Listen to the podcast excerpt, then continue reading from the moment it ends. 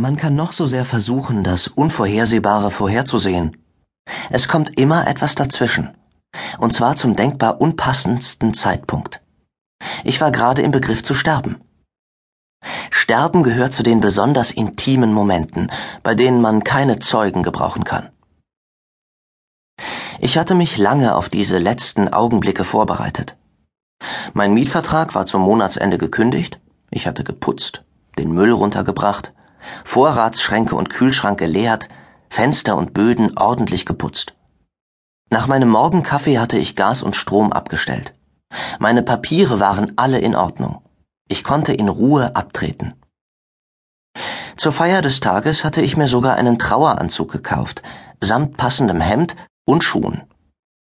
Ich hatte nicht an dunklem und schwarzem gespart. Was die Socken anging, war mir die Entscheidung schwerer gefallen. Gemustert? Mit diskreten Streifen? Nach langem Hin und Her hatte ich mir eine kleine Extravaganz geleistet. Rote und gelbe Bärchen, Andy Warhol-mäßig geklont auf einem Hintergrund von ewigem Schnee. Wenn schon sterben, dann wenigstens gut bestrumpft. Ich liebte diese Socken. Ich war früher aufgestanden als sonst. Schon um sechs Uhr. Es war ein bedeutender Tag und ich wusste, dass ich sein Ende nicht erleben würde. Ich holte mir beim Bäcker Croissants und kochte Kaffee. Ich wischte nochmal über meinen blitzblanken Herd, versuchte mir einen Film anzuschauen, zu lesen, ohne Erfolg. Ich schaute 200 Mal auf die Wanduhr. Es ist eigenartig, wie die Zeit sich zu verlangsamen scheint, wenn man auf etwas wartet. Die Stunden werden zähflüssig, die Minuten ziehen sich gummiartig dahin, klebrig wie ein langer Speichelfaden, der aus einem Hundemaul rinnt. Ich wartete schon so lange auf diesen Endpunkt.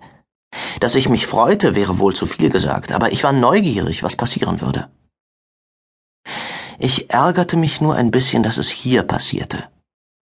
Im Laufe der letzten Jahre hatte ich mir tausend ausgefallene bis großartige Möglichkeiten ausgemalt, den Abgang in einer Opiumhöhle im tiefsten China zu machen, zu den Klängen eines alten Didgeridoos bei den Aborigines, an den Hängen eines Vulkans, in den Armen von Jasmin im Herzen Manhattans. Natürlich hatte ich für all das nichts getan. Wie es meine Art war, hatte ich meine Zeit vertrödelt und die Wahl meines letzten Reiseziels immer auf den nächsten Tag verschoben. Mit dem Ergebnis, dass ich keinerlei Entscheidung getroffen hatte und wie Hinz und Kunz daheim sterben würde. Dieser letzte Vormittag war sehr enttäuschend. Ich konnte sein Ende kaum erwarten. 50 Minuten vor der vorgesehenen Zeit legte ich mich, da ich nichts mehr mit mir anzufangen wusste, und mich langsam ernsthaft langweilte auf meine Schlafcouch, um mich etwas zu entspannen, in der berühmten Totenstellung, die allen Verstorbenen wie auch allen Yoga-Adepten wohl vertraut ist. Letzteres war ich seit drei Wochen. Handflächen Richtung Himmel geöffnet, Beine leicht gespreizt, Fußspitzen locker nach außen fallend, Zwerchfell entspannt. Atem langsam und ruhig fließend, die Augen starr auf die verdammte Wanduhr über der Abzugshaube gerichtet, die meinem Bett direkt gegenüber hing und die nicht aufhören wollte, an meinen restlichen Sekunden zu nagen, mit der Diskretion einer alten Dame, deren Gebiss mit einem trockenen Brotkanten kämpft. Es war schon zehn Uhr zwölf. Um zehn Uhr dreizehn klopfte es energisch an der Tür, die gleich darauf aufflog und sofort wieder zuknallte. Wusste ich doch, dass ich etwas vergessen hatte. Ich hatte nicht daran gedacht, den Riegel vorzuschieben. Liegst du noch im Bett, du Faultier? rief mir Pakita zu, während sie flink durch meine Einzimmerwohnung lief, wie eine dralle Antilope, die auf zwölf Zentimeter hohen Absätzen zum Wasserloch trippelt. Sie warf ihren Kunstpelz auf mein Bett, dann trat sie hinter die Theke, die die Küchenecke von meinem Wohnschlaf-Arbeitszimmer trennt. Pakita ist überall zu Hause vor allem wenn sie bei mir ist.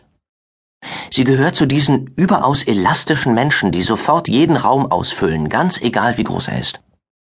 Sie fragte, Weißt du, dass deine Klingel nicht geht?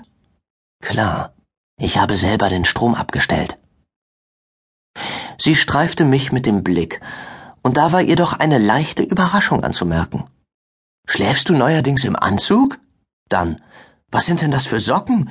Warst du beim Roten Kreuz shoppen oder wie? Sie lachte über ihren eigenen Witz.